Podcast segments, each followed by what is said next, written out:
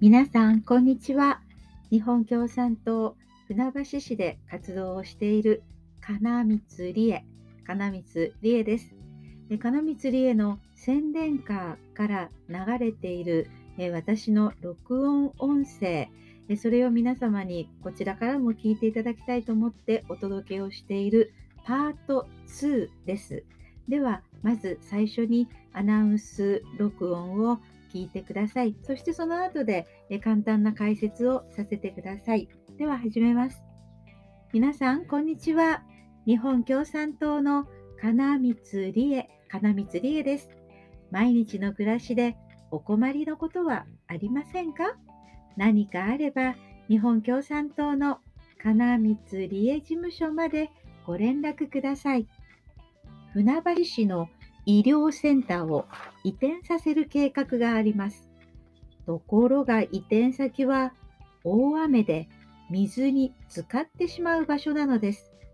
救急車が遠回りしなければ到着できないような場所への医療センターの移転はやめてもらいましょう。安全で通いやすい場所に医療センターを建て替えてもらいましょう。年金がどんどん下げられています。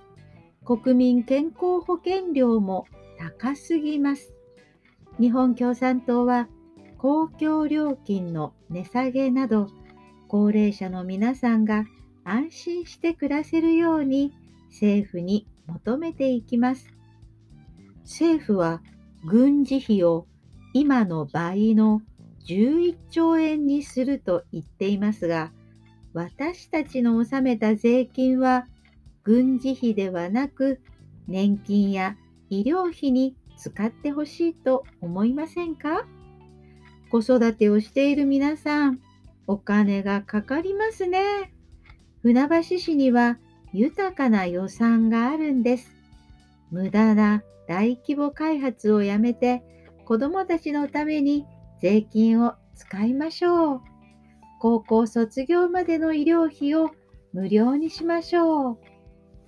自衛隊の習志野演習場で危険な航空機オスプレイの訓練が予定されています。危険なオスプレイは今年に入ってからだけでももうすでに墜落で9人が亡くなっています。オスプレイに乗らされる自衛官の命も心配です。オスプレイは世界のどこにもいりません。補聴器を必要とする方が増えています。しかし、船橋市の補助金はごくわずかです。補聴器を購入するときの補助金をもっと増やしてくれるよう、日本共産党は船橋市に求めています。はい、ここで、えー、アナウンス録音は一旦ストップしますね。今日お読みした部分、ここで補足説明させていただくとすると、え船橋市の医療センター、まあ、大きな病院ですね。これの移転計画です。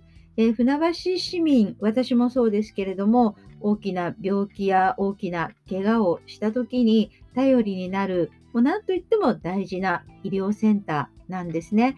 ところがこれがもう老朽化してきているために建て替えなければならない。まあ、それは仕方がないんですが、それをどこにするか。これ今の船橋市政では、えー、海老川という川が船橋市内に流れております。駅で言うと、総武線の東船橋駅から車だと北の方に向かって5分から10分ぐらい行った場所、その辺りのところ、今はもう誰も耕さなくなった古い工作地、まあ、畑とかそういうところ、まあ、今は本当に誰も耕していないんですね。そこを埋め立てて、そこに医療センターを移転させる、そういう計画なんです。でそれだけ聞くと、あ、いいんじゃないって皆さん思うと思うんですが、ところがその場所がですね、なぜ未だに誰も耕さなくなった昔の工作地のまま放り出されているか、そこが問題ですよね。だって住宅地に開発して、どんどんどんどん家を建てて、売って儲けたいって誰でも思うじゃないですか。ところがそうなってない理由は、ここが雨が降ると水浸しになってしまうところだからなんです。で私も見に行きました。で、それは雨がもう何日も降っていない晴れが続いている時だったんですけれど、それでも水がこう溜まっているんですよ。でちょっとこう地面を掘ると水がブクブクブクっと湧き出てくるような低湿地、低い湿地、低湿地帯なんですね。で、まあ、あの、この船橋で長らく不動産業を営んでおられる方が、もう力を込めて言っていましたが、船橋近辺の不動産業では、あの場所には手をつけるな。それがもう昔からみんな言われてたところなんだと、だったんですね。なんでよりによってそんなところに医療センターを移転させるのか。まあ、船橋市は埋め立てをしてかさ上げをするから大丈夫と言ってるんですけれど、全然大丈夫じゃないんですよ。あの大雨、まあ、数百年に一度の大雨、線状降水帯とかゲリラ豪雨というものが今当たり前に日本中どこでも降りますよね。そういうのが降っちゃうと最低でも床上50センチ。ひどい時は3メーターまでっていうと私の身長の倍ぐらいですね。まで水に浸かってしまう。これ船橋市が出しているハザードマップでもそういうふうに色塗られているんですよ。そこに移転させたらどうなるか、ひとたび雨が降ったら病院はもう水の中に浸かっちゃうんですよね。で病院っていうとレントゲンとかああいうのがありますね。あの放射線室はだいたい1階とかに置かれるらしいんですけれど、これ水浸しですよ。ね、高価な医療機器、何十億円パーになってしまいますよ。えー、でしょ？であの私が見に行った時にね船橋市の職員の方に案内してもらっていろいろお話も聞かせてもらったんですけれどで大雨が降った時にここ周りが水浸し病院はかさ上げしてちょっとはあのかさ上げしてたとしても周りは水浸しですから道も走れなくなりますよね。救急車どうなるんですか？って船橋市の人に聞いたところそうですね。正面からは来れないですね。裏側から遠回りしてくることになりますね。いや、そんな医療センター、災害の時に救急車遠回りしてくるようなのはないですよね。でしょ？